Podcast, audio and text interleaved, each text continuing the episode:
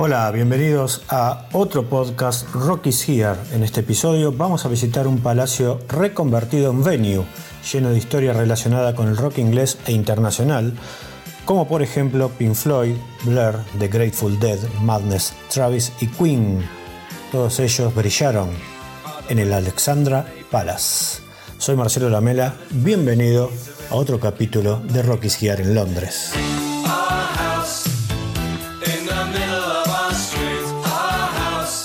El edificio fue construido en 1873 como centro de entretenimiento y educación y su historia es muy importante más allá del rock. Por ejemplo, allí funcionó el primer estudio de televisión de alta definición del mundo en 1936.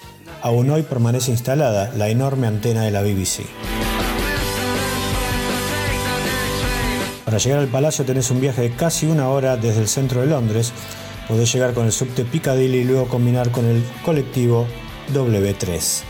En la web de esta venue podés revisar la programación, quizás tengas suerte y coincida con un buen show para ir a ver.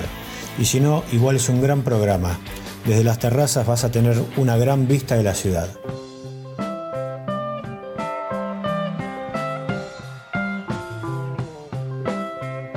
Te decía que en Alexandra Palace hubo importantes acontecimientos referidos al rock. Fue sede de importantes conciertos, por ejemplo, dos shows de los Grateful Dead fueron registrados aquí en septiembre de 1974 y editados en 1997 como parte de la serie Dix Picks.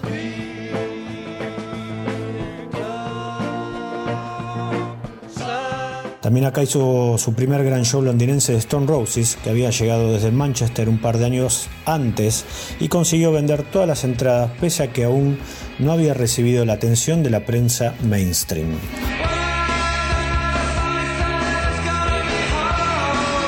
Dos eventos se relacionan con la historia de Pink Floyd. Uno de ellos fue el festival benéfico The 14th Hour Technicolor Dream, clave en la era psicodélica, del cual participaron los principales exponentes del underground londinense, con los Floyd a la cabeza. Está editado en DVD y también quedó documentado en el video Tonight, Let's All Make Love in London.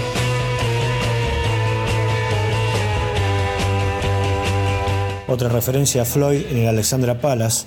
Allí se filmaron varias escenas de la película The Wall específicamente para la canción Waiting for the Worms en Muscle Hill, entrada Palm Court en el costado oeste del palacio.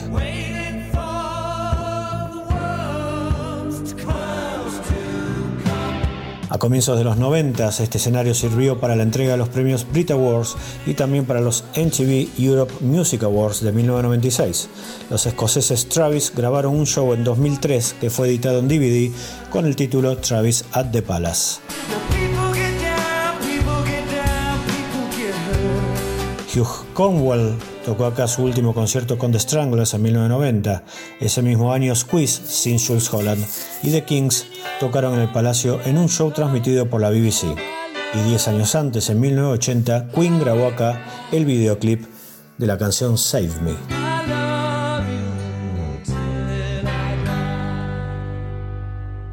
En octubre de 1994, Blair lanzó el videoclip de End of the Century, un track del disco Parklife grabado en vivo en el Palacio. Soy Marcelo Lamela y te invitamos a que nos visites en rockysear.com. Allí vas a ver los tours que estamos haciendo por las ciudades de Londres, Manchester y Liverpool, caminatas en tu idioma para disfrutar de estas tres ciudades rockeras al máximo.